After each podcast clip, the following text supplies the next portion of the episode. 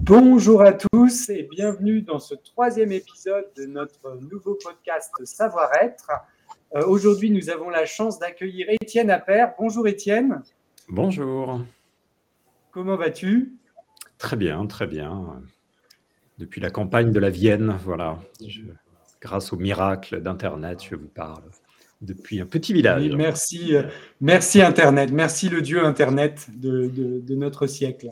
Euh, bonjour Xavier, bonjour Nadine. Nous avons le plaisir d'avoir Nadine avec nous aujourd'hui aussi. Comment vas-tu Nadine? Bonjour les amis, euh, très très bien. Je reviens de la magnifique Guadeloupe.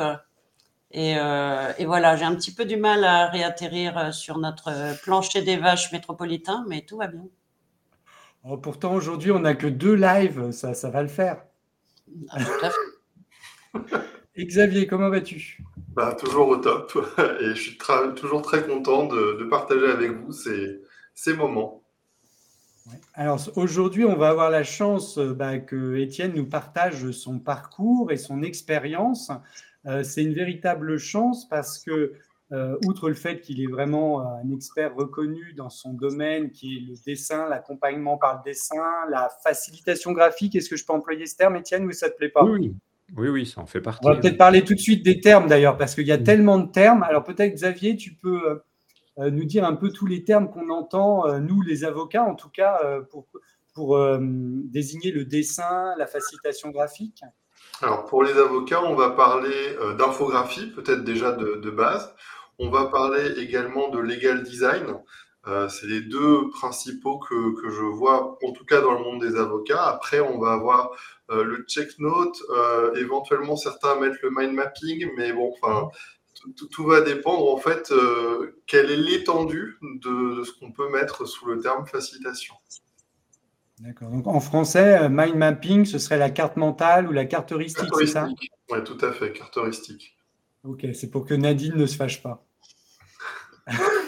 Par endroit, vous entendez aussi parler de, scribing, euh, de, effectivement de facilitation graphique, de, fresques miroirs, de big map. Enfin, il y a, tout un jargon euh, qui en fait revient toujours au même, on y reviendra, mais qui est en gros de formuler les choses par des dessins et des mots. Gros, c'est toujours ça.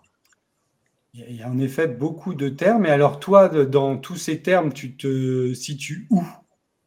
Bah, du coup, moi, j'ai forgé ma propre expression pour, euh, pour euh, encore euh, amplifier le, le brouhaha ambiant. Et donc, je parle d'accompagnement par le dessin. C'est la formulation que j'ai utilisée où je voulais que le mot dessin soit présent, puisqu'une caractéristique de toutes les autres appellations, c'est qu'on évite soigneusement le mot dessin, à mon avis, à, dessin, justement. parce que le dessin, ça fait très peur, en fait. Il y a une énorme pudeur. vous voyez, euh, la plupart des gens, quand on, si, si, je suis devant un groupe et que je demande un groupe, euh, pas un groupe de, dessinateurs, mais a un groupe standard, et si je demande bah, qui, que lève la main ceux qui savent dessiner, dans, la plupart des cas, il y a peut-être un courageux qui va lever la main et les autres, euh, voilà, vont, se cacher. Et la plupart des gens, si on leur demande de dessiner, ils disent ah non mais moi je sais pas dessiner, ils vont s'excuser. Vous voyez même dans les entreprises, dans les réunions, quelqu'un qui va faire un schéma va, se sentir obligé de dire bon je sais pas dessiner, mais alors qu'on n'a pas du tout la même pudeur euh, par rapport à l'écriture. C'est quand même quelque chose de frappant. En dessin, on a l'impression qu'on doit s'excuser parce que le vrai dessinateur, celui qui a le droit, bah, c'est l'artiste qui, euh, dès qu'il fait un trait, fait la voconde. Et, en, écriture, on sait bien qu'il y a des écrivains euh, vous voyez, qui ont une relation à la langue infiniment plus fine que nous. On, sait bien qu'il y, a Proust. Et, pourtant, bah, ça ne nous empêche pas toute la journée d'écrire des, textos, euh, des listes de courses, des lettres d'amour, des rapports. Vous on n'est pas sans arrêt en train de se dire oh, mais je ne sais pas écrire. Et donc, c'est très étonnant qu'on ait cette pudeur-là par rapport au dessin. Et donc, je pense que c'est pour ça que les appellations pour essayer de faire dessiner les gens n'utilisent pas le mot dessin. Euh, et donc, ça a permis ces 10-15 dernières années de faire, de faire monter des, disciplines qui se sont beaucoup développées. Hein. c'est frappant tous les organismes de formation maintenant, ou au moins une formation à la facilitation graphique, ou au sketchnote, etc. mais bon, moi, je suis plutôt de ceux qui, du coup, utile maintenant d'oser enlever le masque de ces pratiques du dessin, on remarque qu'en fait, il y a des possibilités immenses. Et je vois plein de gens qui, vous utilisent ça en disant non, mais c'est pas du dessin. Et du coup, je vais faire que des bonhommes patates et je vais faire que des triangles et des ronds. Je vais juste me limiter à quelques émoticônes, quelques petits symboles. Bah, c'est bien pour commencer, mais pourquoi s'interdire vous d'apprendre et d'aller plus loin et d'aller plus loin? Nous empêchera jamais de, revenir, si nécessaire, aux émoticônes, si c'est si ça le plus lisible. Mais voilà, le fait d'utiliser le mot dessin, pour moi, est important pour donner euh, toute la, perspective de ces disciplines. Alors, Fabienne Fort nous dit c'est pareil avec le chant. Hmm. Euh, je, lui fais confiance. Euh, c'est pareil, et c'est pareil avec l'imaginaire. Hmm. travaillant en art-thérapie, je, parle d'imaginaire créateur, hmm. bien sûr, qui reconnecte avec l'élan vital. Et à chaque fois, chaque fois, j'ai la réponse ah non, mais moi, j'ai aucune imagination. Oui, oui. Et de, déverrouiller ça pour que les êtres se mettent à, accéder à leur imaginaire créateur. Alors, c'est un, c'est un des usages, effectivement, euh, enfin, une des vertus. Euh, donc, il euh, faudra peut-être que je détaille, moi, ce que, parce que j'utilise ça dans divers contextes. Mais par exemple, quand j'accompagne des groupes en entreprise, donc mon métier d'accompagnant par le dessin, il consiste uniquement à reformuler ce que j'entends en dessin. je m'interdis d'intervenir dans le contenu, je, suis uniquement en reformulation de ce que j'ai entendu. Une reformulation très subjective, puisque le dessin, ça passe par mon prisme, mais c'est vraiment, j'essaye de coller le plus possible. Euh, Martin Dans, un contexte comme ça, pour qu'on comprenne bien, euh, tu es seul en présence des personnes que tu reformules, ou est-ce que toi, tu es en appui euh, alors que quelqu'un les aide à, s'exprimer. Déjà, un facilitateur est présent et toi, tu es à côté pour reformuler par le dessin euh, ce que tu entends. Oui, c'est plutôt la deuxième, le deuxième dispositif, c'est-à-dire que je ne suis pas en animation. Euh, c'est déjà un boulot énorme que d'être témoin et de, de, synthétiser et de reformuler en dessin. Donc, je suis effectivement en appui et je vais prendre la parole de temps en temps à des moments euh, décidés à l'avance la plupart du temps, ou bien en direct euh, au milieu si ça paraît utile. Euh, et ma seule intervention consistera à reformuler ce que j'ai entendu sous forme de, de, dessins et de mots, en utilisant vraiment le, voilà, le média de l'image. Et effectivement, une, des vertus de ça, c'est que j'attrape les, métaphores que les gens utilisent sans vraiment s'en rendre compte et quand, leurs métaphores, tout à coup, sont, mises en image, ils réalisent qu'en fait, il y a un imaginaire. C'était pour euh, faire, écho à la question. Il, y a un imaginaire énorme et, ça permet de faire basculer euh, les réunions dans un, dans un registre euh, qui est moins celui voyez, des faits maîtrisés, mais beaucoup plus celui des représentations mentales qui, en fait, sont là, qui, en fait, opèrent dans la profondeur mais, euh, mais qui, tant qu'on ne les a pas euh, vus, euh, restent, bah, reste encore plus actives, en fait. Voilà, le fait de, les, de, les, de, les, de leur donner une forme, de les partager, de les mettre sur la table, ça les objective et ça permet de les, discuter. Et, parfois, dans des réunions comme ça, on, peut se retrouver, j'ai des souvenirs, où, des équipes très techniques, qui au départ parlent de choses très techniques, peu à peu en viennent à, basculer dans une espèce de rêve éveillé, parce que, euh, comme je sais pas quoi, à un moment, ils ont parlé des pompiers, ils ont parlé de la tour d'Ivoire de, où se trouvent les trucs, ils ont parlé, ah ouais, ce truc, c'est un, serpent de mer, et puis moi, j'ai dessiné tout ça. Et donc, j'ai dessiné le serpent de mer qui arrive avec les pompiers. Et la réunion se prolonge l'après-midi. Et là, ils se mettent à dire Ouais, mais tu vois, parce que le serpent de mer, faudrait qu'il passe sous la tour. enfin, parce que tout à coup, ils, font des liens entre ces représentations et leur situation. Et, et, ça, voilà, ça situe tout à coup le dialogue à un niveau euh, complètement euh, autre et, en fait qui dit des choses peut-être plus importantes parfois en fait sur, sur leur ressenti euh, émotionnel, affectif, énergétique de, ce qui se passe. on retrouve les fonctions bah, de, la reformulation, donc le fait de permettre à la personne elle-même qui a formulé le propos de réaliser ce qu'elle dit, euh, et là, je pense que quand la personne a vu le serpent de mer, peut-être qu'elle a nuancé son propos, je ne sais pas. Euh, ou enfin voilà, euh, le fait de permettre aux, autres, aux autres parties prenantes de, réaliser elles aussi comment on a vécu, comment la personne qui s'exprime a vécu les choses. Et tu as parlé aussi d'objectivation. Donc, mm. la, fonction d'objectiver par le dessin, ça me paraît euh, très intéressant. Est-ce que tu as des exemples euh, précis en tête de, de dessins qui auraient permis à des gens d'objectiver une situation?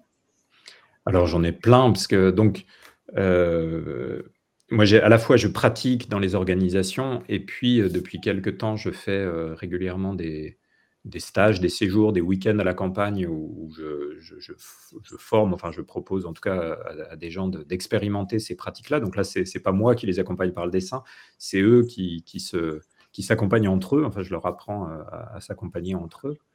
Euh, je crée des conditions pour ça. Et, euh, donc les gens partagent des choses texte-là partagent des choses très très intimes parfois, choisissent, hein, c'est pas moi je, les pousse à rien, mais de fait le contexte étant là, un certain nombre de gens bah, en profitent pour, euh, pour, pour, mettre sur la table des choses très, très, très intimes, hein, qui peuvent être des, des, histoires euh, de parents avec leurs enfants, des histoires de cœur, des histoires de conflits avec leur patron, de malaise dans leur entreprise, de, enfin, de toutes sortes de choses, en fait, de, de malaise avec leur corps, de, voilà, de toutes sortes de choses. Et euh, le, le, le, cadre que je donne euh, qui pour moi permet que les choses soient sécurisées, c'est que euh, la seule chose qu'on va faire avec ça, c'est on ne va pas chercher de solution, euh, on va, ne va pas interpréter autant qu'on peut, on va vraiment ne faire que honorer ce qu'on a entendu en le reformulant sous forme d'un dessin. C'est une façon de dire à la personne, écoute, voilà, j'ai entendu ce que tu as dit, quoi. J'ai entendu ce que tu as dit, voilà, voilà. Et, et bah, encore récemment, là, dans les réactions des gens, D'abord, c'est impressionnant comme euh, l'impact en fait sur, sur les personnes qui pourtant elles-mêmes le pratiquent, mais euh, plusieurs me disent, mais en fait, quand on reçoit le dessin, euh, on, réalise la puissance du truc, on réalise que, oui, que ça marche, quoi, que il y a quelque chose de, tout à coup se sentir que ce qu'on a dit nous revient sous une forme un peu étonnante, mais et, plusieurs ont dit, mais ça, oui, ça, permet de, sortir de soi. C'est quelque chose que, je, porte en moi, euh, qui, tourne à l'intérieur de moi. Et puis là, tout à coup, ça a été mis sur une page, en passant par le regard des autres. Et du coup, c'est du coup, c'est plus moi. C'est un processus, c'est un mécanisme, c'est quelque chose qui, devient extérieur, dont on peut discuter. Euh, donc, je ne doute pas que, ça ait un, impact.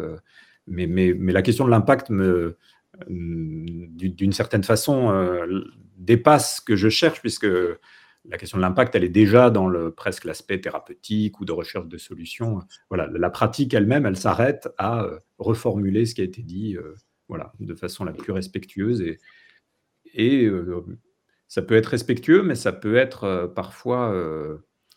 Euh, c'est pas forcément bisounours. Enfin, donc ça pose plein de questions que vous devez vous poser aussi dans vos reformulations. Hein. C'est par exemple, il y a des cas euh, où une personne récemment dit quelque chose, partage quelque chose qui est quand même euh, sur elle-même un peu violent.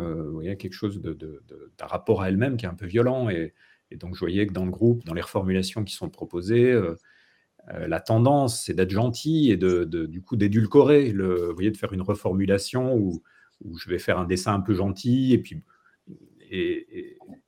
Moi, j'ai senti, euh, du coup, je fais l'exercice avec les gens euh, de, moi-même reformuler pour, euh, pour pas, pas, regarder ça de l'extérieur. quoi.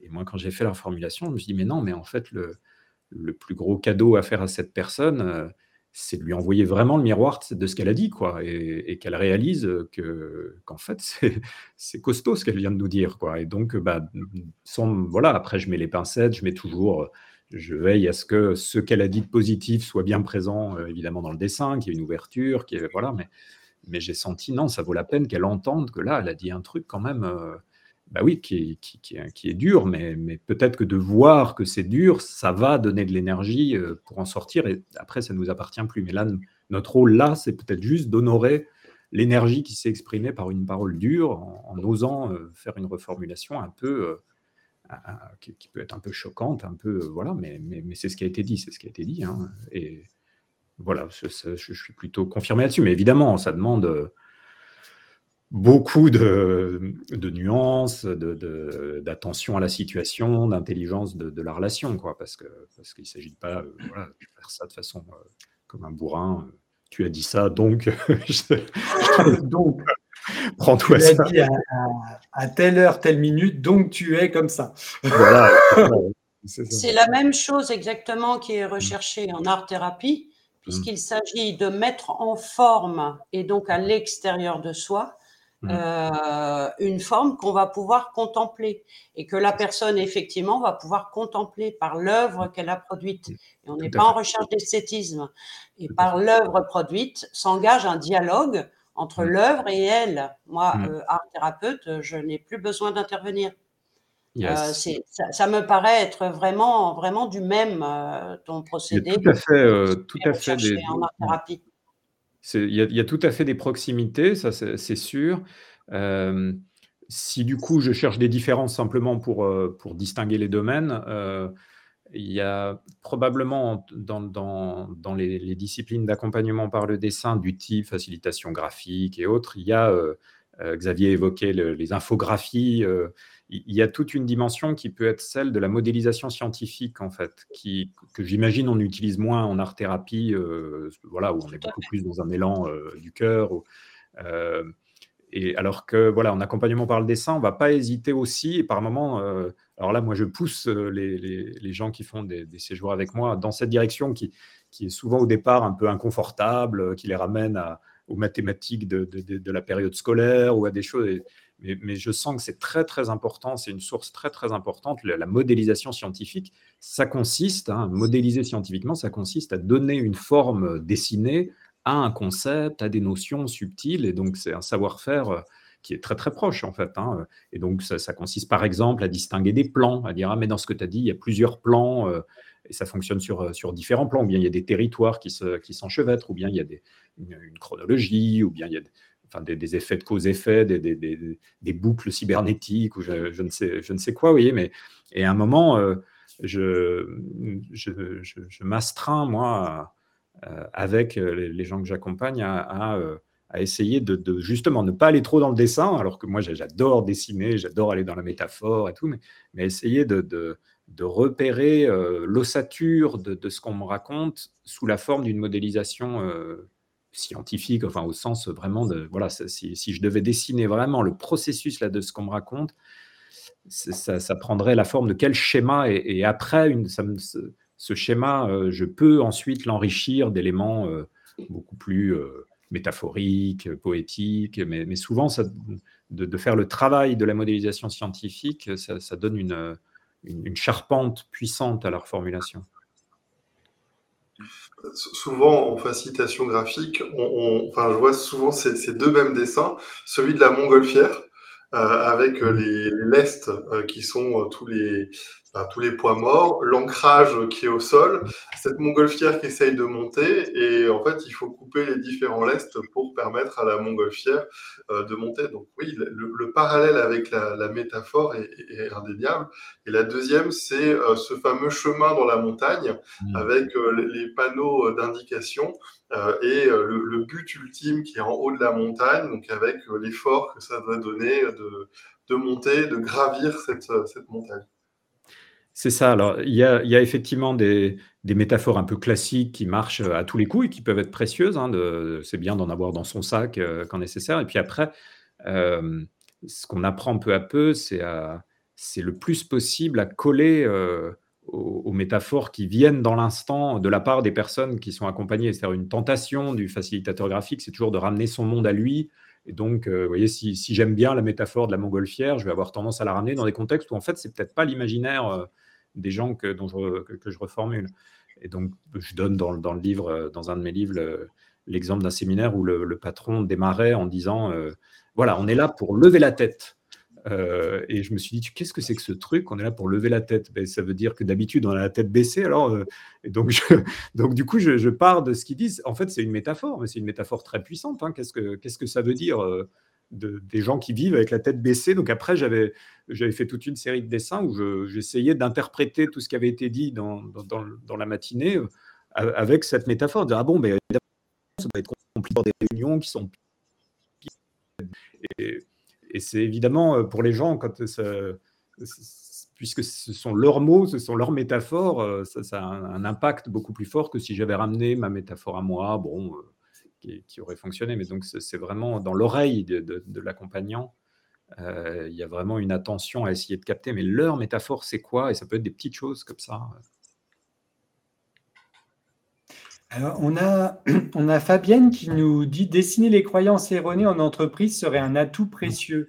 Est-ce que ça, c'est quelque chose aussi sur lequel tu travailles en accompagnement euh, euh, à aider euh, les personnes à réaliser qu'elles ont telle et telle croyance limitante ou, est-ce que c'est quelque chose d'un petit peu plus difficile déjà par le dessin? Je ne sais pas. enfin, si, alors je ne sais pas quel genre de croyance Fabienne mettait derrière son mot, mais à partir du moment où on commence à donner une forme aux représentations mentales, bah, en fait, par exemple, hein, l'exemple que je viens de donner de baisser la tête, euh, dire euh, on doit lever la tête, vous voyez que derrière, en arrière-plan, il y a l'idée qu'il est normal euh, au quotidien de, foncer la tête baissée sans, lever la tête du guidon, quoi. Ce, qui est probablement ce qu'on peut appeler une croyance erronée.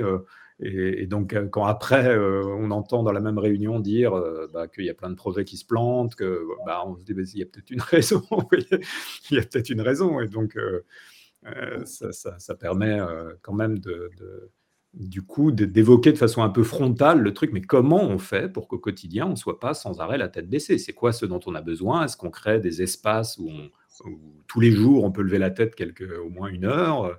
Comment on fait? Est-ce que ce serait possible d'avoir tout le temps la tête levée? Ou bien, en fait, euh, on est d'accord qu'on est obligé d'avoir la tête en bas? Mais voilà, mettre en cause quelque chose qui, si on l'attrape pas, euh, effectivement, là, c'est typiquement une croyance qui va, qui, va encore se renforcer. Le patron a dit... Euh, qu'il euh, fallait un séminaire pour lever la tête. Ah, bah, implicitement, tout le monde va enregistrer euh, que c'est bien normal d'avoir la tête baissée d'habitude. C'est normal, oui. La vérité, c'est qu'on a besoin de séminaires pour lever la tête, ce qui est quand même euh, complètement barjot hein, comme, représentation du monde du travail.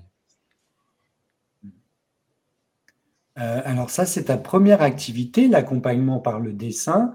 en général, tu accompagnes quoi? Des petits groupes, des gros groupes? Comment tu, comment ça se met en place Parce que je, demande ça parce que je, fais implicitement le parallèle avec euh, ce que nous, on connaît, qui est la négociation, la médiation et le processus collaboratif, où c'est dans des groupes assez restreints en général. Euh, bah, tout, existe. Alors, euh, parfois, c'est dans des très grands groupes, voilà, des grands séminaires avec des centaines de personnes souvent, quand c'est ça, il y a un côté plus chaud, quoi, hein, plus euh, euh, ça peut servir à marteler des messages, aussi à ce que des dynamiques de groupe, des objections de groupe soient nommées, euh, qui, est, un peu un fou du roi sur la scène, qui viennent quand même faire, faire en sorte que la part critique soit, soit, clairement entendue, soit, soit représentée sur scène si nécessaire. Alors quand, quand c'est comme ça en grand groupe, tu choisis la personne au hasard ou tu crées une alliance avec elle avant? Comment ça se passe? J'imagine qu'il y a la personne que alliance. La personne que je vais reformuler, c'est ça? Oui, que tu vas reformuler si c'est sur un, grand groupe. Euh, bah, on se met d'accord. Ça veut dire qu'il y a forcément un client qui est l'organisateur du séminaire. On se met d'accord sur ce que je vais reformuler. La plupart du temps, je reformule tout. Euh, c'est-à-dire, je vais être, je sais pas, il y a un séminaire d'une journée, bah, je vais écouter la matinée, puis en début d'après-midi, je vais venir sur scène et projeter des dessins euh, pour, euh, pour raconter, moi, ce que j'ai entendu le matin. Donc, ça va faire un lien entre le matin et l'après-midi. Puis, je vais être. Euh, enfin, après, il y a plein de modalités possibles. Hein. On peut être sur une fresque fixe qui fait juste une synthèse des idées clés, mais on peut être aussi, moi je fais régulièrement des espèces de petits dessins animés artisanaux où je projette plein de dessins et je fais la voix off. Et puis les dessins, si on les met les uns derrière les autres, on peut faire un, bouger un objet simplement parce qu'on a, on a fait deux dessins avec l'objet à, deux places différentes. Donc, euh, il peut y avoir les objections qui arrivent, euh, les, moments de, conflit, euh, les moments de doute, et puis la résolution, je sais pas quoi. À ce moment-là, je rappelle que le présentateur a eu la bonne idée de dire c'est un vrai sujet. Et là, je sais pas quoi, ça a permis que l'objection soit évacuée alors qu'on n'a rien résolu du tout. Enfin, donc je peux revenir sur des dynamiques de groupe que les gens ont vécues avec humour, quoi, juste pour, pour dire oui, on a, bien, on a bien tous vu ce qui s'était passé, voilà, c'est pas grave. Et puis je peux revenir sur les, les storytelling, quoi. Voilà, il y a un aspect, voilà, dans, dans cette modalité-là, il y a un aspect de storytelling euh, prenant appui sur le dessin. Parfois, c'est plus, euh, ça, dépend vraiment de ce sur quoi on se met d'accord avec les commanditaires avant. Parfois, c'est vraiment plus marquer les idées clés. Quand on est dans une logique de vision, par exemple, où les gens produisent des visions, euh, doivent se mettre d'accord sur une vision, bah là, le dessin, c'est intéressant que le dessin représente non pas le processus, mais, euh, mais la vision, au, moins des éléments de la vision sur laquelle euh, les gens se sont mis d'accord. Donc, il peut y avoir des modalités ou des sous-groupes, plein de sous-groupes ont travaillé, et moi, il faut que je, puisse récupérer les infos et les, dans, en direct proposer une, première ébauche, en tout cas, de, des idées clés qui sont, qui sont sorties pour que les gens sortent en, disant Ah oui, mais en fait, oui, on a, on bien une vision commune, euh, quitte après à la retravailler un peu si nécessaire ensuite. Euh, donc ça, c'est plutôt la logique des grands groupes, euh, des grands, grands séminaires où il peut y avoir un côté voilà, humour, show, événementiel et, mémoire.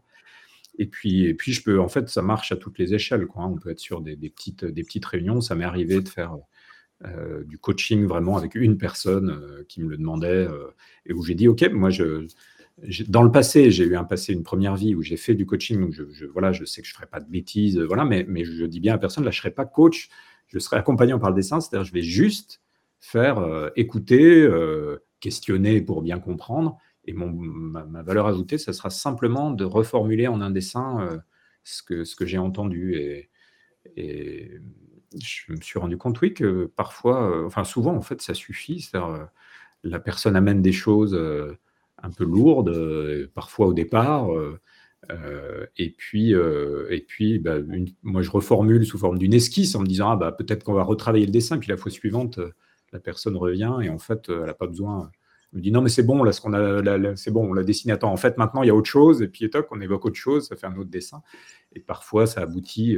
j'ai jamais fait ça sur de la très longue haleine, mais sur trois, quatre rendez-vous, ça peut aboutir à ce qu'à la fin, la personne dise non, mais en fait, finalement, moi, la vision, moi, je voudrais euh, donner une vision que je partagerais avec, euh, je sais pas quoi, mes enfants ou mes clients ou mes trucs. Et voilà. Et, là, on est, on, a évacué tout ce qui avait été dessiné avant, et là, on, dessine quelque chose qu'elle veut partager. Étienne, euh, nous avons parlé de reformulation et d'objectivité. Mmh. et du coup, moi, je manque d'un mot parce que dans nos pratiques de négociation raisonnée, de droit collaboratif, de médiation euh, et, tous autres accompagnements de cette intelligence-là, euh, nous euh, exhortons les personnes et nous les accompagnons à aller vers leur créativité. Est-ce que hmm. tu constates que quand on, utilise cet outil, de représentation graphique de ce qui vient d'être dit ou vécu, voilà, ça ouvre la créativité des êtres qui ont vécu ça Alors, donc, moi, il y a deux, deux, situations. Il y a la situation où j'accompagne des personnes en reformulant moi, et puis il y a aussi la situation euh, où je forme des gens à eux-mêmes euh, reformuler. Sur cette deuxième situation, euh, là, c'est frappant parce que j'ai des gens qui, qui, qui, pensaient, ne... enfin, j'ai eu ça encore là, il, y a, deux semaines. voilà, quelqu'un qui n'avait jamais touché un crayon, qui était et, et qui, qui, dans un contexte où que je pourrais éventuellement euh, détailler un peu plus, mais qui, euh, qui donne confiance, quoi. Tout simplement, bah, se rend compte qu'en pratiquant ça, en fait, elle a accès à une énorme imagination, une créativité débordante. Donc ça, c'est voilà, ça c'est super. Mais là, c'est dans le cas où je donne le crayon à une personne et où je, crée les conditions pour, pour qu'elle pratique elle-même. Après, c'est plutôt, je pense que ça m'évoque plutôt ce, ce dont on parlait avant, c'est-à-dire le fait de d'entrer dans le monde des métaphores, ça ouvre un espace quand même de créativité qui est différent. Quoi. Euh, souvent, les gens voyez, abordent un problème sous un, d'une façon très linéaire. Alors, on est là, et puis il y a un obstacle là, et puis bah, comment on va résoudre l'obstacle? Je sais pas quoi, il faut qu'on fasse plus 5%. Euh. Et le fait de, de partir dans les représentations mentales, ça décale. Il y, a, il y, a, le problème qui est là, et puis il y a la représentation du problème qui est là. Et du coup, il va falloir aussi décaler l'obstacle. Alors, dans le monde des métaphores, il est où l'obstacle? Et puis, puis, du coup, on se met... Enfin, ça, ouvre un espace créatif quand même par, rapport à des, à des difficultés. Quoi. simplement parce que ça déplace les choses. C'est le, est-ce que c'est le pas de côté un petit peu aussi, le lien avec mmh, le pas de côté Tout à fait, oui. Oui, oui. Et puis, alors, euh, dans, quand je donne le crayon aux gens, parce que de plus en plus, je sens quand même que c'est la, il y a un mouvement euh, de démocratisation très fort de tout ça, et donc ça m'intéresse aussi de plus en plus que les gens apprennent à, s'accompagner eux-mêmes par le dessin, parce qu'on peut accompagner les autres, mais à la base, c'est aussi pour soi-même, en fait. Hein, vraiment, comment je donne une forme à ce que je porte en moi, aux situations. Ce qui est étonnant d'ailleurs dans cette discipline, et je le constate dans les séjours que j'organise, c'est que euh, ça attire des gens ces pratiques attirent des gens, à la fois des gens qui n'ont jamais dessiné, et puis qui tout à coup, bon, euh, parce qu'on appelle ça du sketch note, tout, ça, vont se dire, ah oui, ça peut-être qu'un bonhomme, euh, je, vais peut-être pouvoir faire ça. Euh, mais ça attire aussi des, gens, il peut y avoir des gens qui, ont une énorme pratique du dessin, qui sont vraiment des artistes accomplis, mais qui n'ont jamais, voyez, jamais eu l'idée qu'ils pourraient dessiner bah, leur projet de vacances ou leur projet de déménagement, la, difficulté qu'ils ont avec leurs enfants. Vous voyez, qu'ils ils n'ont jamais imaginé qu'ils pouvaient donner une forme euh, par leur savoir-faire de dessin à, des questions euh, en fait très, très intimes, très personnelles.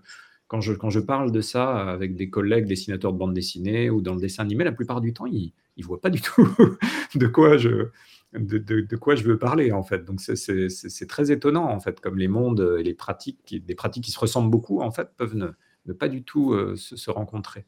Et euh, dans, la façon dont je propose aux gens de, se réapproprier leurs traits euh, pour oser faire ça, il y a vraiment un travail très simple de, réconciliation, oui, de réconciliation avec le trait en fait, de de faire l'expérience. Alors pour ça, on utilise de la musique, on, euh, on donne des contraintes un, peu précises qui, mettent en sécurité, mais pour peu à peu les, que les gens redécouvrent quelque chose qui est très très naturel chez tous les enfants. Quoi. Tous les enfants, on leur donne une boîte de crayons, une feuille, et, voilà, ils y vont et, ils trouvent ce plaisir, cette jouissance de, faire de créer des traces, quoi, de laisser des traces. Et puis à un moment, ils disent c'est fini, j'ai fini.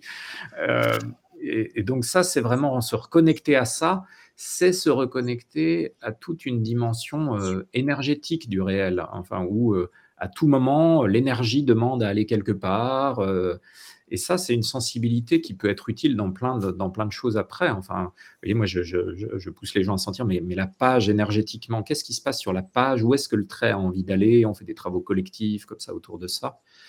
Et, d'une certaine façon, je me rends compte que moi, je l'applique dans, ma vie, en fait. Euh, c'est-à-dire, euh, vous voyez, ben, je viens de déménager dans un petit village. Ben, en fait, c'est le fait d'avoir quitté une ville du Nord pour aller dans un petit village, ben, c'est la même euh, dynamique énergétique. C'est pas un truc rationnel. Vous voyez, j'ai pas fait un business model avant, une étude marketing ou je sais pas quoi, en fait. Hein, c'est, un niveau, en fait, beaucoup plus intuitif qui, qu'à mon avis, on peut appliquer à plein de domaines de notre vie, mais de, ça suppose de vraiment euh, cultiver la sensation où, l'énergie demande à aller. Euh, et donc après, euh, c'est la même, les mêmes canaux qui vont me faire sentir où la reformulation demande à aller, mais cette personne, qu'est-ce que, dans ce qu'elle dit, à quel endroit sont les aspérités qui demandent à venir. Enfin voilà, il y a toute une, sensibilité comme ça, énergétique, que ces pratiques-là permettent de développer.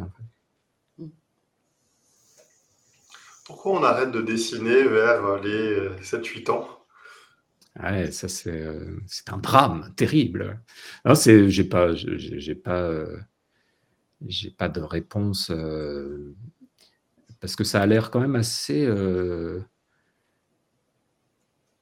assez assez vrai à beaucoup d'endroits à notre époque en fait. Alors je pense qu'on le dessin, euh, l'apprentissage du dessin était par exemple au 19e siècle beaucoup plus développé. Euh, on apprenait euh, dans toutes les familles bourgeoises, on apprenait à dessiner, mais, mais sous un angle, voilà, d'une, là on, dressait la main, quoi. C'était apprendre le dessin réaliste. Mais en fait, c'est peut-être aussi le dessin, c'est très difficile aussi. Hein. Peut-être qu'il y a un moment, en fait, il y a, y, a, plusieurs choses dans le dessin. Il y a, il y a c'est immense en fait le dessin. Plus je creuse, plus je me rends compte que c'est immense. D'abord, c'est une invention, euh, oui, l'invention du trait, qui c'est une invention archaïque euh, dont on voit les traces à Lascaux ou ailleurs, mais c'est déjà, vous voyez, un niveau d'abstraction. Euh, combien de, millénaires il a fallu pour que les êtres humains réalisent, mais en fait, avec un trait, je peux représenter cet animal, c'est une abstraction en fait euh, qui nous paraît évidente, mais qui n'est pas du tout, qui précède évidemment l'écriture. L'écriture naît du dessin, mais donc ça, vient de très très loin. l'invention du dessin, cette abstraction-là. Et le trait est un compagnon de, l'humanité depuis très longtemps, qui est très riche, très étonnant. Donc il y a un niveau de dessin qu'on peut, qui est celui de l'enfant intuitif, qu'on peut, qu'on peut garder, développer, et qui suppose pas du tout de savoir dessiner. Et puis après, il y a autre chose qui est que par le dessin, on découvre qu'on peut apprendre à regarder le monde. Et là, c'est autre chose. C'est euh, le dessin. Par le dessin, je vais regarder ce qui m'entoure. Parce que c'est-à-dire, je, vais dessiner, euh, bah, je vais dessiner une voiture. Euh, et bah, au début, j'aurai une vision très caricaturale. Et puis, on va me dire Ah ouais, mais attends, tu as remarqué la voiture En fait, le capot, il est, il, est comme ça. Toi, tu l'as fait à angle droit, mais regarde, regarde mieux. Là, une petite courbe en haut. Et puis, et ça, marche comme ça le dessin. C'est parce que j'essaie de, représenter tout à coup, je me rends compte que j'avais pas regardé, qu'en fait, je regarde pas du tout euh, le, réel. Et, alors ça, moi, je, fais des liens aussi avec l'écoute. Euh, voyez, le fait qu'en fait, on n'écoute pas les gens, qu'on leur répond euh, avant même. donc, le dessin permet de permet de, le, prouver, parce que vous faites des exercices, vous voyez, où vous essayez de dessiner des choses que vous avez vues il y a deux secondes, mais et en fait, vous réalisez, mais en fait, en fait, j'ai cru que je l'avais regardé, euh, et, en fait, j'ai rien vu du tout, puisque je suis pas du tout capable de dire euh, comment était l'angle, euh, est-ce qu'il y avait une courbe, est-ce qu'il y en avait deux, est-ce qu'il y avait deux trucs ou, trois, en fait, j'en sais rien. Et donc, le dessin est aussi peut vraiment nous aider à cultiver une relation au monde réel, quoi, au monde objectif, à sortir de mon monde de représentation et regarder qu'est-ce qu'il y a vraiment à l'extérieur de moi.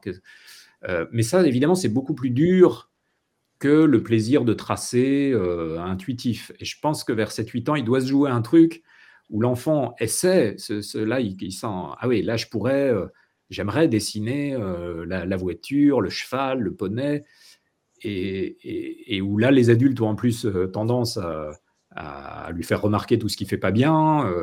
il y a une pression extérieure, est-ce que je fais bien, est-ce que je fais pas bien, et là, il peut un lâcher sur non, bah, en fait, je sais pas dessiner, et du coup, je lâche euh, je lâche tout et je lâche y compris le plaisir très simple que j'avais et sur lequel j'étais très bon de sentir intuitivement mon trait et je me coupe de la possibilité d'apprendre à, bah, incorporer le réel, à le dessiner, à lui donner une forme. Et, après, bah, c'est un peu mystérieux pourquoi certains continuent. Ça, je, voilà, j'en sais rien. Mais je constate que même adulte, on peut tout à fait s'y remettre.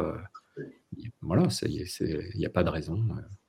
Il y a aussi une injonction euh, pour les enfants assez rapidement de faire quelque chose de sérieux. quoi. T'as que ça à faire Tu l'as révisé ton problème de maths? Oui, oui, ce qui est assez fou parce que, parce que euh, à mon avis, on, le dessin prépare par exemple très bien à faire des maths euh, de façon beaucoup plus. voilà, il y a des, des, génies mathématiques, je je sais pas, Mandelbrot apparemment résolvait tous les problèmes avec des dessins, enfin avec de la géométrie, mais donc des dessins. on peut. On, moi, je sais que euh, j'ai rejoint des études de philo après des études d'ingénieur euh, dans ma jeunesse. Euh, alors, je ne sais pas pourquoi, avec des études d'ingénieur, on m'avait donné une équivalence de Doug à l'époque. Donc, je suis arrivé en troisième année de licence de philo sans avoir jamais lu de philo. bon, donc, fallait que je m'y mette. Et, en fait, j'ai senti en, abordant les concepts philosophiques que le fait d'avoir beaucoup pratiqué le dessin, la bande dessinée, m'aidait beaucoup. En fait, je lisais un truc et je je dessinais les concepts, je séparais les plans, je modélisais. Je, le fait de dessiner m'aidait beaucoup à comprendre la philosophie, en fait. Ce qu'avait euh, compris Hegel, notamment, et ses travaux sur les œuvres d'art. Ça te permettait ah, peut-être de lire Hegel euh, plus aisément? Par exemple, oui, oui, ce qui n'est pas. Ce qui n'est pas Voilà. est-ce que, est que ça permet aussi de développer l'attention, le dessin, ou euh, euh, est-ce que c'est une compétence qu'on peut développer en pratiquant le dessin, à ton avis, Étienne? Ah bah oui, oui, oui. Euh, oui, oui, je pense que l'attention est vraiment au cœur. C'est une pratique, en fait. C'est un acte de dessiner. Donc, c'est un acte qui, pour, pour le faire bien, nous, nous engage tout entier. Quoi. Donc, donc, bien sûr, la, question de la présence de l'attention, aussi bien pour euh, bah, dessiner le monde extérieur, comme je le disais, bah, si, voilà, si, je me mets devant un paysage et que je commence à le dessiner, justement, je vais réaliser qu'en fait, je le regardais de façon très distraite jusque-là, qu'en fait, je n'ai rien vu du tout. J'ai vu des grandes masses, tout ça, mais en fait, j'ai rien vu du tout.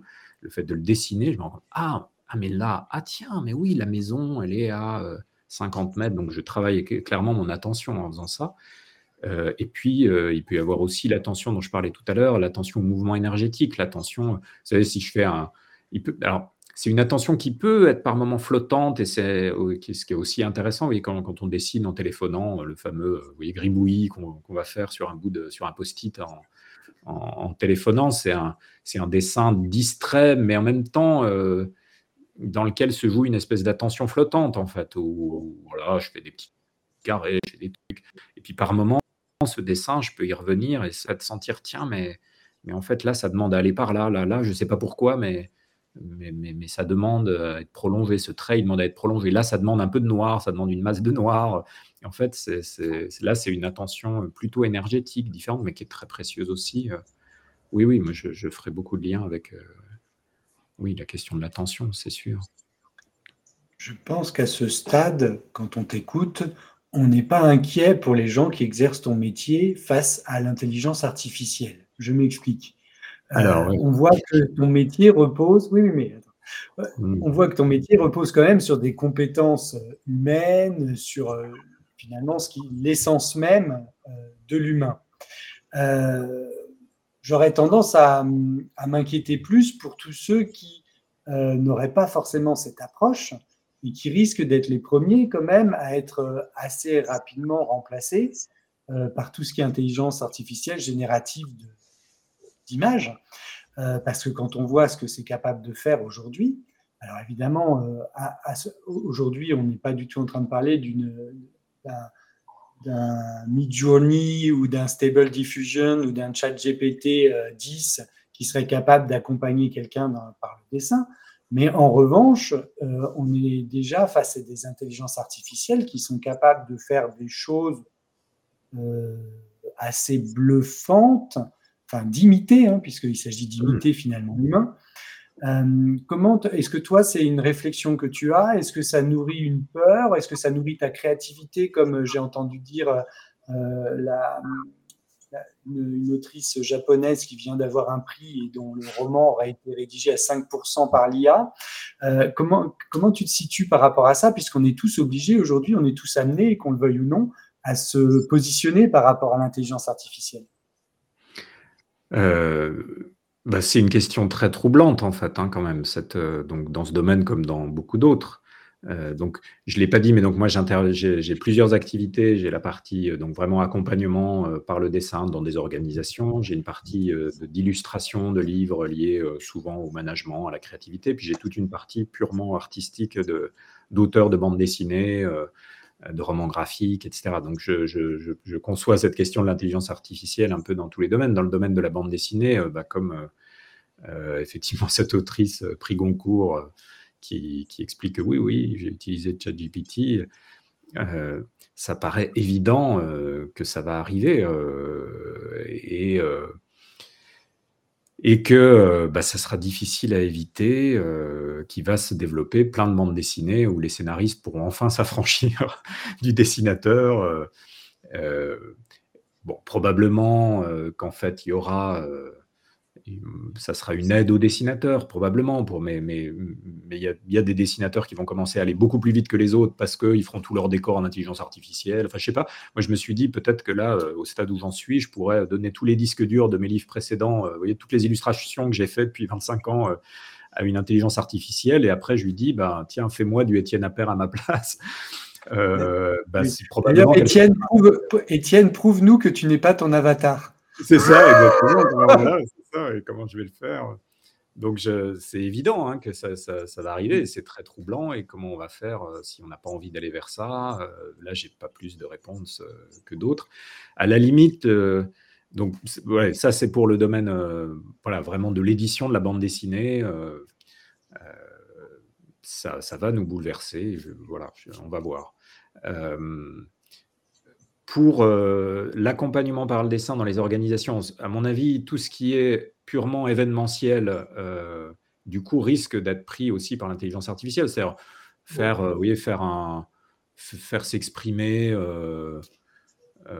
si on fait s'exprimer des centaines de gens en même temps et qu'il y a une intelligence qui est capable de statistiquement capter les mots-clés, faire, des, voyez, faire des regroupements de, mots-clés, trouver immédiatement un petit dessin, et puis qui a un programmeur, qui est un consultant du coup, qui n'est pas un artiste, mais qui est un, consultant, qui, choisit la bonne illustration, tac, et en trois secondes, on a une fresque qui peut être magnifique. Hein. Moi, je vois des choses, on m'a montré des trucs ou de, pseudo-aquarelles comme ça, où ça peut être beaucoup plus joli que ce qu'un être humain euh, aurait été capable de faire dans, ces délais-là, quoi. Parce que là, la machine, elle peut d'emblée nous faire une peinture à l'huile euh, façon Vermeer, euh, tac, tout de suite. Hein. Donc ça, c'est quand même, ça va être ça la concurrence, quoi. Donc c'est pour tout, tout.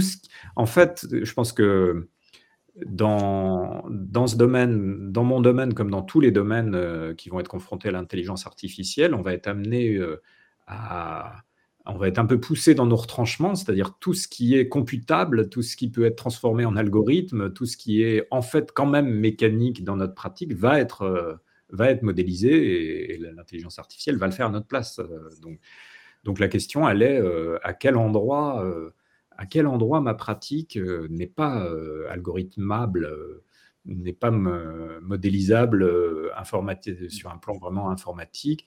Et donc, enfin, c'est aussi pour ça, moi, que j'organise un peu ces séjours, euh, aussi pour, euh, c'est ma petite, ma modeste contribution à notre profession, euh, d'essayer de faire qu'ensemble, pour ceux qui, donc pour les, professionnels qui viennent, qu'ensemble on se, on, essaie de monter la barre de notre exigence, qu'on essaie d'en faire un art relationnel, donc un art dans lequel, qui est un art de l'instant, un art de du ressenti. Euh, et là, euh, je pense qu'il y, a la belle formule de l'intelligence du cœur. Vous voyez, il y a une forme d'intelligence qui n'est pas celle euh, que, l'intelligence artificielle imite. L'intelligence artificielle, elle imite ce qui, est, ce qui peut être statistiquement prédit. Mais, mais il y a, heureusement, l'être humain, ça, je, crois vraiment que l'être humain ne se résume pas à cette dimension-là. Et donc, toutes les pratiques qui, qui reposent sur l'intelligence relationnel, sensible euh, d'un être humain qui est capable de sentir ce qui est pertinent au bon moment, quel est le bon moment euh, vis-à-vis de la bonne personne, donc euh, avec une compréhension fine du contexte, tout ça, là, une intelligence artificielle n'y arrivera jamais. Après, est-ce que les clients, les entreprises, enfin tous ceux, tous ceux, toutes les organisations susceptibles d'être accompagnées, est-ce qu'elles est-ce qu'elles vont vraiment faire la différence? Est-ce qu'elles auront l'intelligence de faire la différence Ou bien est-ce qu'elles demanderont à tout le monde de s'aligner sur les prix de l'intelligence artificielle?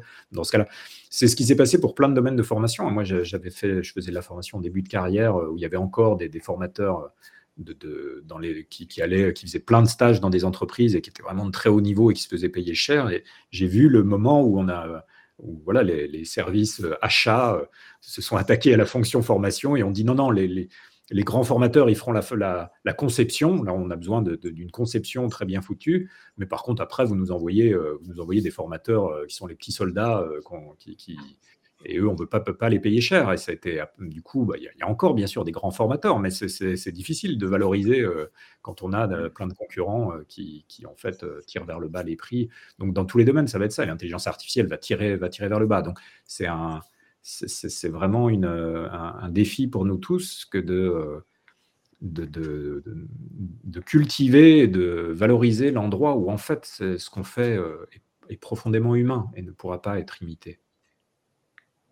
J'ai un mot qui me vient en t'écoutant, c'est le, le monde subtil de l'être mmh. humain. C'est subtil, mmh. on n'est on est mmh. effectivement pas dans le modélisable. C'est le monde sensible et le monde subtil. Oui, tout à fait. Il va falloir tous qu'on s'accroche à ça et qu'on travaille avec ça.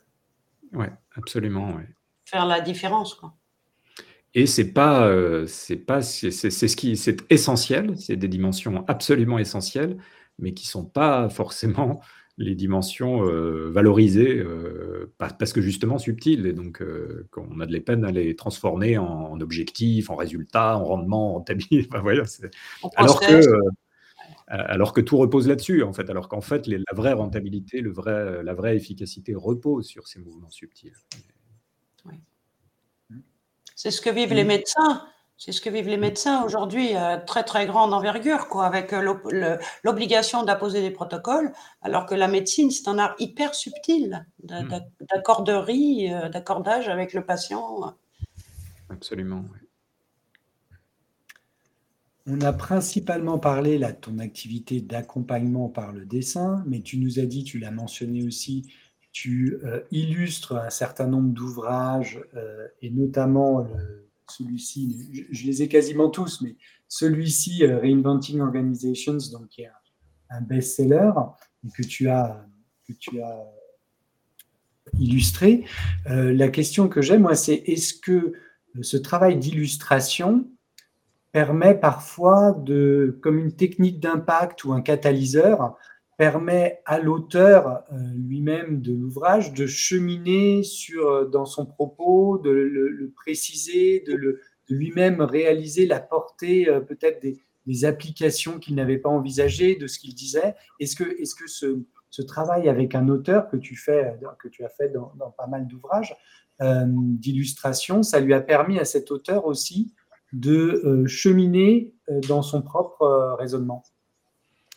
Bah, J'espère, dans, beaucoup de cas, j'espère. Après, c'est une bonne part des auteurs avec qui je travaille ont évidemment déjà les idées assez claires sur ce qu'ils ont à, dire, mais dans le cas du livre que tu évoques de, Frédéric Laloux, Frédéric a eu l'humilité alors qu'il avait déjà écrit donc un pavé sur son sujet euh, qui était déjà un best-seller, euh, il a eu l'humilité de me proposer qu'on construise ensemble euh, la version résumée et illustrée. il m'a proposé même de commencer, d'être le premier à, dessiner des trucs pour, pour voilà, et on a, on a vraiment co-construit le livre ensemble.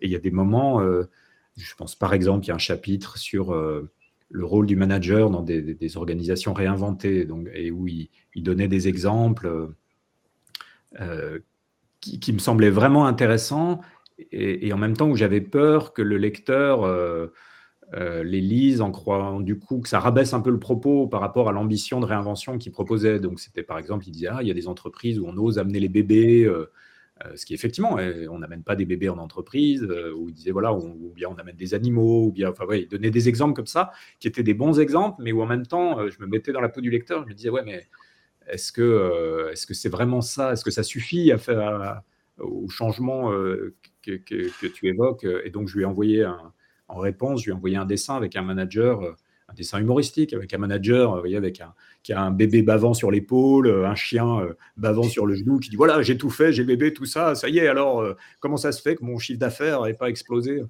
Et, voilà, et, du coup, voilà, Et, Frédéric m'a dit ah bah oui, très bien, je vais, du coup, je vais, je vais répondre à ça, et, ça l'a amené à redonner de la perspective. Donc voilà, c'est un exemple marrant, mais qui, bon, qui suppose une une humilité donc une sécurité aussi de l'auteur euh, qui n'est pas toujours là. Donc, euh, c'est pas, voilà, je ne joue pas forcément toujours ce rôle-là. Mais j'espère que mes dessins, euh, qu'ils me le disent ou non, que mes dessins aident les auteurs à, cheminer. En tout cas, il y a plusieurs livres où je suis sûr que les livres n'auraient pas eu cet impact si s'il n'y avait pas les dessins, parce que c'est vraiment dans la réinvention des organisations, on travaille quand même sur des concepts qui peuvent qui peuvent être assez abrupts et le fait de de les prédigérer euh, par, de, par du dessin, euh, ça, aide quand même beaucoup euh, l'adhésion. Hein. ça, j'en suis sûr. Hmm. On a justement Fabienne qui nous demande est-ce possible d'avoir les infos précises des livres d'Étienne où il a illustré sur, la sur le management? Est-ce que tu as les titres en tête ou pas?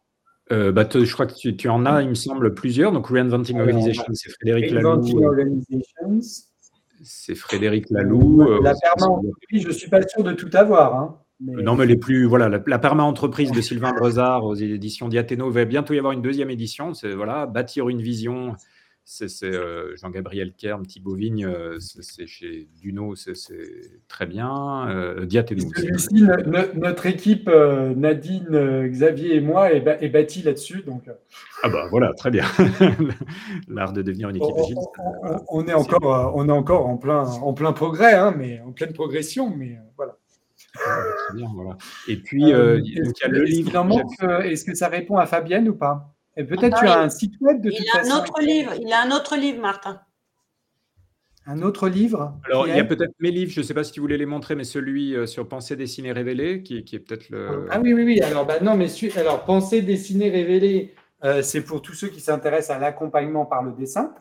Voilà. Donc là, c'est moi qui ai fait texte et dessin. la première dont on a parlé. Et il y a l'activité plus artistique, je dirais, roman graphique. moi, j'ai Rivière d'encre.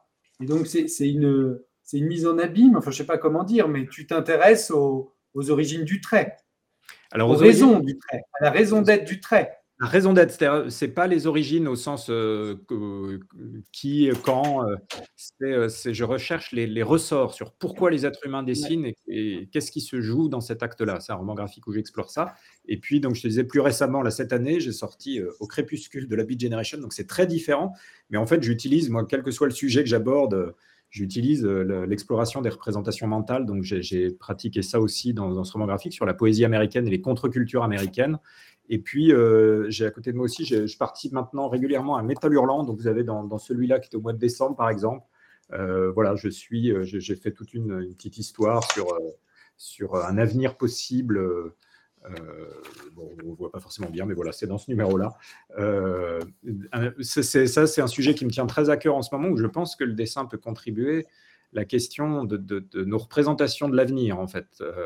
Mmh. Parce qu'aujourd'hui, en gros, on est pris entre des visions, euh, des représentations complètement dystopiques, euh, et, en gros, tout le monde croit à ça maintenant, on est tous convaincus qu'on va vers l'horreur, euh, ou bien des visions qui, ont tendance du coup à être naïves. oui, on se dit, ouais, ça va aller, mais en même temps, c'est tout aussi désespérant, parce qu'on sait bien que, ça ne va pas se passer parce que c'est naïf. Donc, la question de comment on peut euh, essayer de se créer des représentations. Euh, et là, là, du coup, je suis content d'être, voyez, euh, dans Métal Hurlant, dans des magazines de, grand public, en fait, pour travailler les imaginaires, en fait. Comment on peut travailler les imaginaires, nourrir les imaginaires avec des représentations qui donnent envie, qui soient en même temps réalistes, qui soient différentes, qui, voilà, qui, qui, qui secouent un peu notre machine à rêver collective. C'est marrant que tu parles de la dystopie. Est-ce que c'est pas parce que ça nourrit finalement euh, que les gens adorent euh, se faire peur. Et ça nourrit, euh, ça, nourrit surtout ça, ce besoin de se faire peur. Mais c'est vrai qu'il y a un vrai succès. voilà, c'est ce qui se vend bien, quoi, en tout cas. Et puis, ça correspond à des lignes de force assez implacables dans lesquelles on se sent tous, où on sent qu'il faut prendre un virage collectivement, on n'arrive pas à le prendre.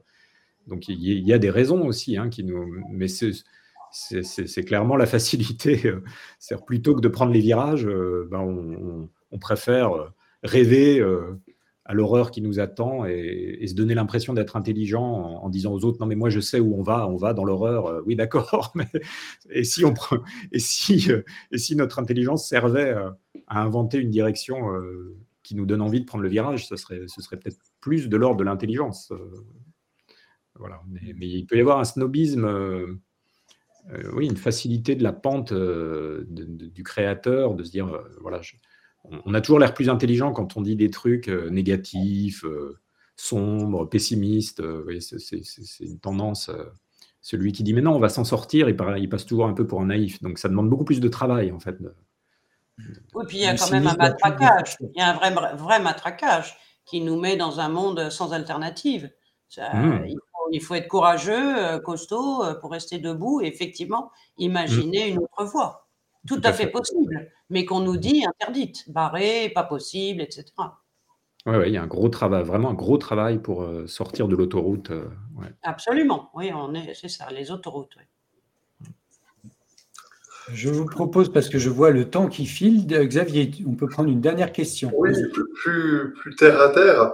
Euh, quand je vois la multiplication des, des, ouvrages de coloriage pour adultes, euh, je me pose la question du bienfait de dessiner, euh, à la fois pour soi-même, sa psyché et euh, le côté déstressage, enfin déstress. Oui. oui, oui, il y a un aspect. Le coloriage, c'est typiquement effectivement une pratique dans laquelle le seul but, c'est de prendre du plaisir dans l'instant, parce que le, il n'y a pas de le résultat, euh, de toute façon, c'est celui euh, qui a été programmé pour nous. Euh. Mais ça rejoint un peu les pratiques dont je parlais de, de tracé intuitif, où il y a des, il y a, il y a des techniques de ce qu'on appelle le Zentangle, c'est une, une, méthode américaine, c'est le gribouille Zen, qui propose une espèce de méditation en dessinant avec toujours le principe de mettre des contraintes tellement fortes que le dessin ne peut pas être raté c'est le principe du coloriage, c'est qu'on ne peut pas rater un coloriage puisqu'il est déjà dessiné. Donc euh, voilà, on se donne des contraintes qui font que la peur de rater disparaît et du coup on peut être purement dans le plaisir euh, de l'instant, du tracé, de la couleur. Donc voilà, moi je, dans, les exercices que je propose, j'invite à sortir, euh, à, s'autoriser un peu plus de liberté que ces contraintes-là, mais, avec toujours vraiment la clé, oui, c'est comment je peux anesthésier ma peur de rater et, nourrir au contraire simplement le plaisir de ce qui vient, le plaisir de ce qui vient, et, qui fait beau, ça fait beaucoup de bien. C'est une forme de méditation, de, de relaxation. Enfin, voilà. On peut créer son propre mandala plutôt que de colorier les mandalas pré-proposés. Tout à fait, tout à fait, oui, La liberté, ce sera le dernier mot que je retiens. Eh ben voilà. Étienne, merci beaucoup. Euh, merci, infiniment. Et ben, merci à Xavier, Nadine. On se retrouve la semaine prochaine. Merci beaucoup. À la semaine prochaine.